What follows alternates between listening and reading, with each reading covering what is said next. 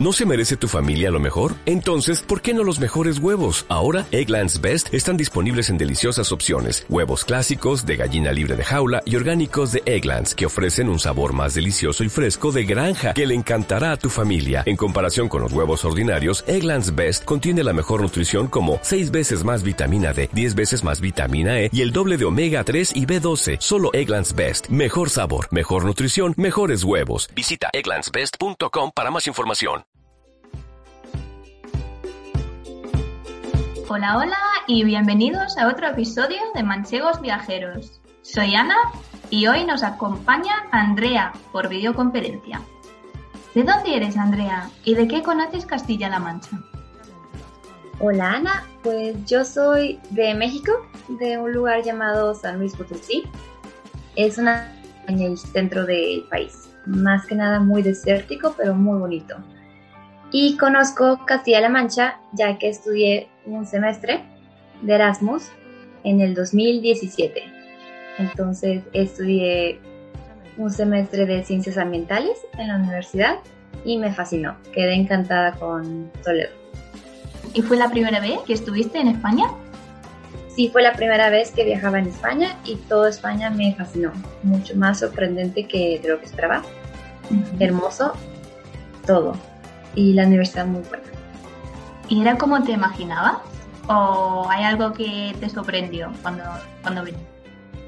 Pues al principio me sorprendió lo abierto que son las personas.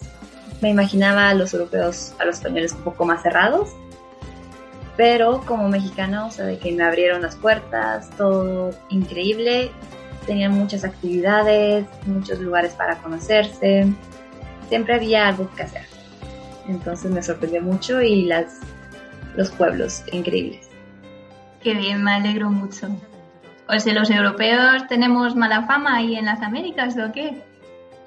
No mala fama, sino que dicen que son un poco más cerrados, es más difícil poder entablar amistades, pero definitivamente estamos equivocados en eso. Todos los europeos muy abiertos y me encantó hacer amigos allá. Qué bien, y menos mal, menos mal, de parte de Europa. Definitivamente. tu comentario. ¿Y notabas mucha diferencia entre tu universidad y la Universidad de Castilla-La Mancha? En algunas cosas, mm, los maestros en Castilla-La Mancha eran muy dinámicos. Todas las clases eran más dinámicas, despertaban un interés a la clase, que me encantó. No era nada más pura teoría, era más dinámico y en México la mayoría son más teorías y de memorizar un concepto. En Castilla-La Mancha eran más dinámicos y entender por completo el concepto y había diferentes maneras de ver solo un concepto.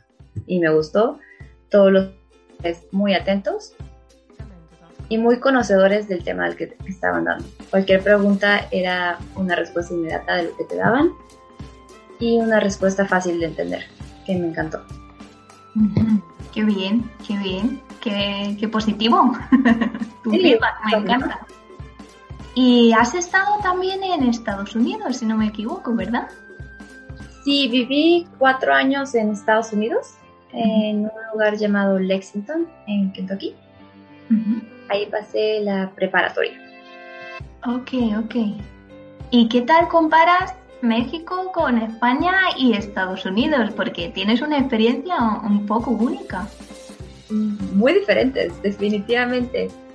Entre México es lo principal es como la familia. En Estados Unidos el ambiente escolar es muy diferente.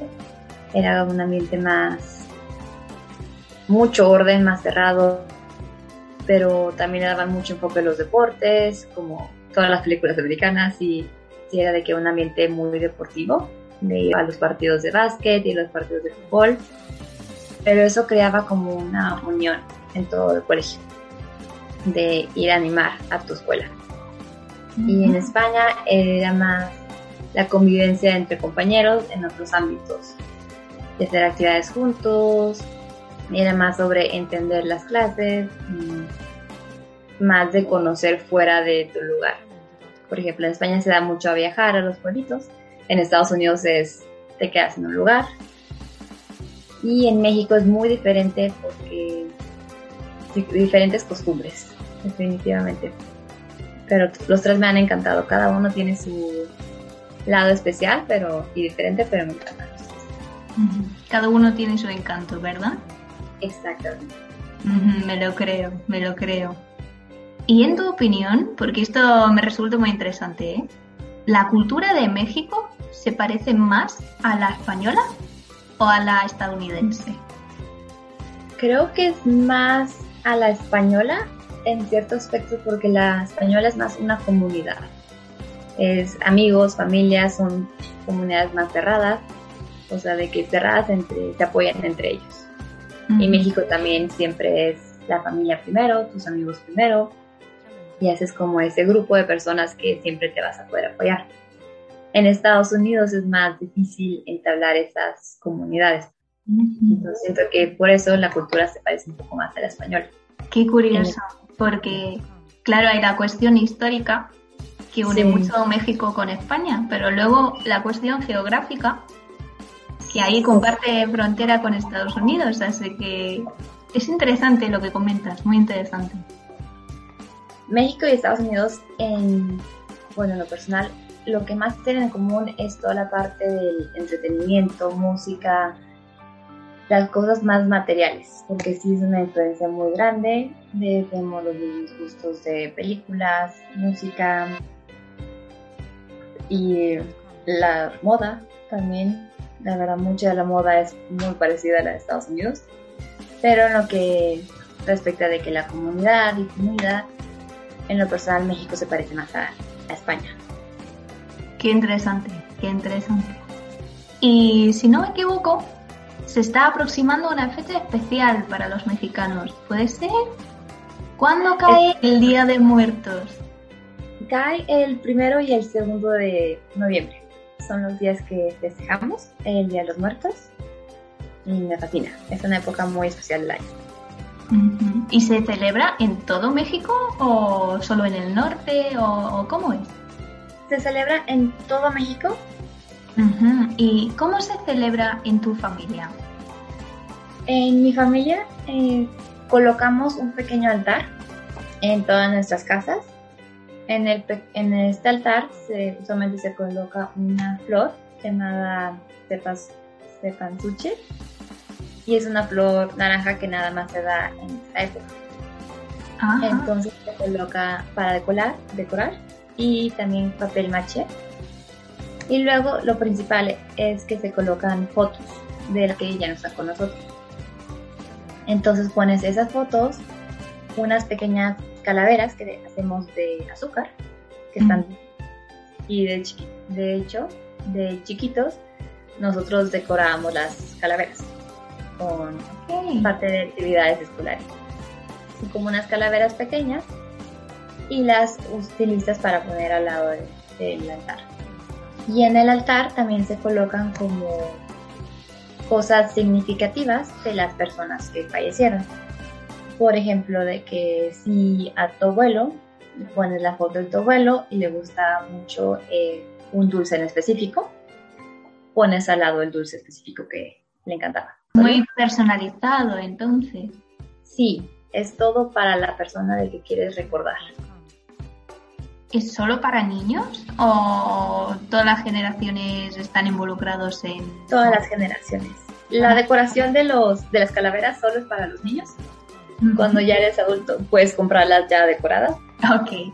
Pero el altar es por casa, usualmente. O sea, cada quien tiene su altar en su casa. Hay lugares en las oficinas que ponen un altar de muertos. Si alguien de la oficina quiere llevar una foto o algo conmemorativo de alguien que ya ha pasado, lo puedes llevar de la comunidad de la oficina en donde trabajas. ¿Y alguna, hay alguna comida típica que se come en estas fechas? Además de lo del azúcar que acabas de comentar. Hay de hecho lo que se llama pan de muerto. Es un pan dulce cubierto de azúcar también. Me gusta el azúcar por lo visto. Y es nada más se hace para esta época. Se empieza a hacer desde octubre hasta finales de noviembre. nada más se vende por esas épocas y son pan de muertos, es un pan, redondo, mm, más o menos grande y muy dulce para cafecito y todo. Queda delicioso. Ah, para el café, ok, curioso. ¿Y alguna vez has celebrado el Día de los Muertos en el extranjero? Cuando viví en Estados Unidos lo celebramos en el extranjero, pero no hacíamos el altar completo, nada más ponemos las fotos que teníamos y prendíamos una pequeña vela. No podíamos conseguir las calaveras de azúcar ni las flores, pero tenías como el, recordatorio de, de la fecha. ¿Y qué tal fue la experiencia haciéndolo fuera de México? ¿Uno se busca a otros mexicanos en esas fechas o, cómo se hace para celebrarlo, pero estando lejos de, las tiendas típicas y todo, todas estas cosas? Pues como el altar es más personal, no hay como se tiene que hacer dentro de como familia. claro.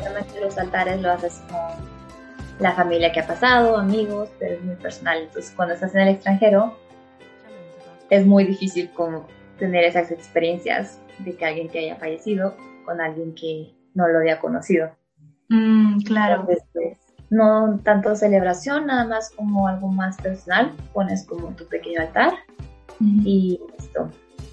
Y si conoces más mexicanos, luego vas a lo celebras como un 31 de octubre, como el día de Halloween. De, tratarte y pero no tanto como una noche de un, día de muertos. ¿Pero es un día triste o es un día alegre? Es un día alegre porque es recordar a las personas que se han ido. Mm. Entonces, recordar todo lo bueno que ellas traían, por ejemplo, todo lo que les gustaba, todos los que hacían por uno, es el momento de comunir a todas las familias y recordar lo bueno de los fallecidos. Mm, ok, entiendo. Muchas gracias por contarnos. Seguramente hay más, más personas por ahí como yo que no, no tenían ni idea. Pues muchas gracias Andrea y como ya sabéis, si conocéis a algún manchego viajero que quiere participar en una entrevista o si tenéis preguntas para uno de nuestros entrevistados, podéis escribirlos a manchegosviajeros.radioactiva.gmail.com Así que nada, hasta la semana que viene. ¡Chao!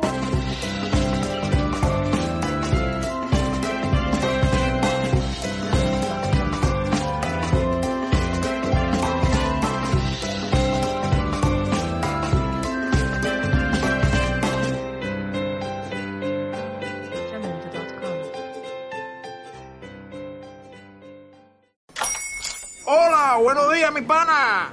Buenos días, bienvenido a Sherwin Williams. ¡Ey! ¿Qué onda, compadre? ¿Qué onda? Ya tengo lista la pintura que ordenaste en el ProPlus app. Con más de 6.000 representantes en nuestras tiendas listos para atenderte en tu idioma y beneficios para contratistas que encontrarás en aliadopro.com. En Sherwin Williams somos el aliado del PRO.